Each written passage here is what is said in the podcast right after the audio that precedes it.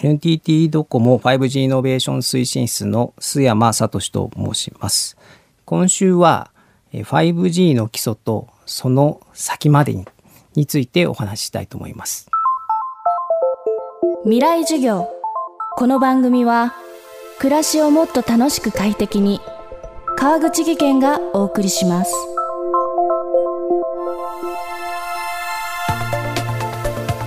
未来授業今週の講師は NTT ドコモ 5G イノベーション推進室の須山聡さん。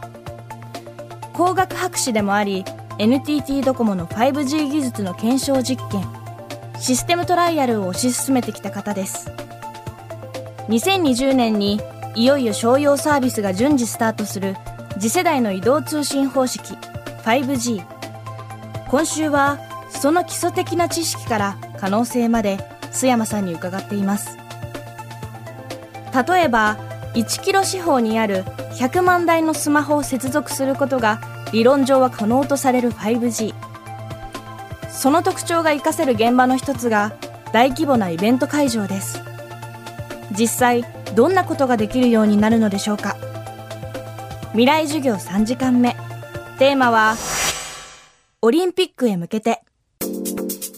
大規模なイベントですね。人がたくさん集まるようなイベント。例えばそのスタジアムとかそういったような場所でのイベント。まあこれからあのちょうど9月にですねラグビーのワールドカップが日本でありますけども、まあ、そういったような場所ではやはり 5G が活躍するチャンスがあると思っています。ドコモでは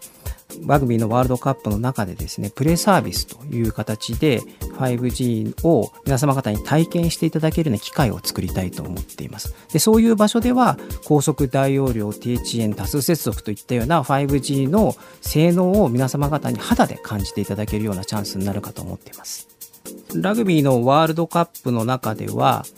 立ち点にカメラを置いてそれを楽しんでいただくようなものとかあとはパブリックビューイング、まあ、高精細映像でのパブリックビューイングみたいなものを 5G を通してご体感いただけるようなものを考えてます。それ以外にもいろいろあるとは思うんですけど、まあ、あの今後のお楽しみということで現在はそれだけになります。であとは2020年の春から実は 5G の商用サービスが始まります。でそれはもうまさにあのオリンピックの直前ということになりますんでオリンピックの時にはきちんとした形で 5G のサービスを皆様方に体験していただくことができるということになります。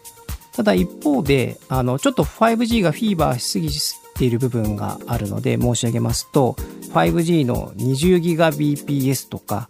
低遅延性の1ミリセカンドとか、あるいは多数接続の100万デバイスみたいなところは、実は 5G 時代に完成する性能になりますんで、2020年の春にスタートする 5G、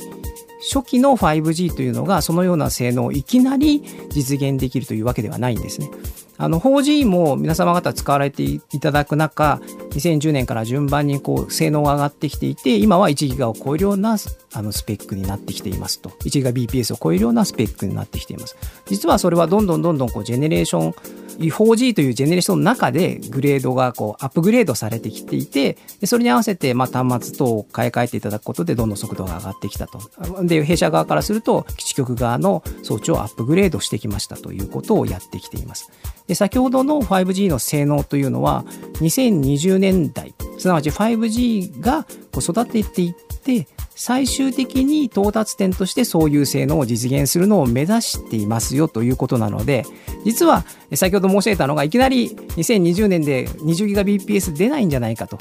いうようなお叱りをいただく可能性もあるんですけどもそこはあのもう少し温かい目でですね時間を持って待っていただけるとあの将来的にはそのような数字になってくるというふうにお考えいただけるといいと思います。ということで2020年東京オリンピック開催の頃には正式な形で 5G が利用できるようになる予定です。ただここで疑問なのが私たちが今使っているスマートフォンはそのまま 5G を利用できるということなのでしょうか？基地局のアップグレードに合わせて実は端末の方もアップグレードしないといけなくてですねえっと、通信用の IC が携帯電話の中に入ってスマートフォンの中に入ってるんですけども、まあ、その能力の限界まで引き出すことはできたとしてもその上の能力を出すことはできないので新しいその IC が乗っかっている、えっと、携帯電話に買い替えていただくことで新しく能力が上がっていくということになります。で実はその 5G を導入するにあたって世界で標準規格っていうのを作ってましてでその世界の標準規格、まあ、3GPP という団体の中でリリース15というのが最初の2020年ターゲットに作った仕様なんですけどもそれが今161718という形でどんどんアップグレードされてるんですね。で16が標準化が終わりますとその16に対応したチップが出てきてそれを乗ったスマートフォンを購入いただけるとリリース16っていうのが、まあ、基地局側のアップグレードもあるんですがその両方でネットワーク側と端末側のアップグレードで実現されていくと。なので 5G は10年間使うシステムという言い方をしてますので2030年ぐらいにま完成形になるという言い方です。未来授業今週の講師は NTT ドコモ 5G イノベーション推進室の須山聡さん。今日のテーマはオリンピックへ向けてでした。明日も須山さんの講義をお送りします。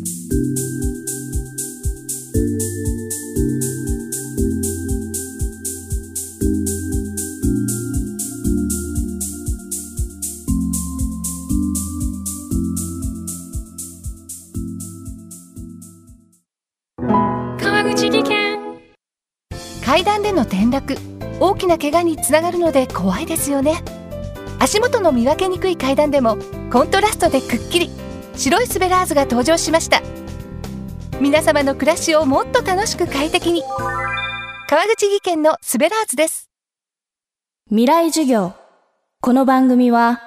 暮らしをもっと楽しく快適に川口技研がお送りしました。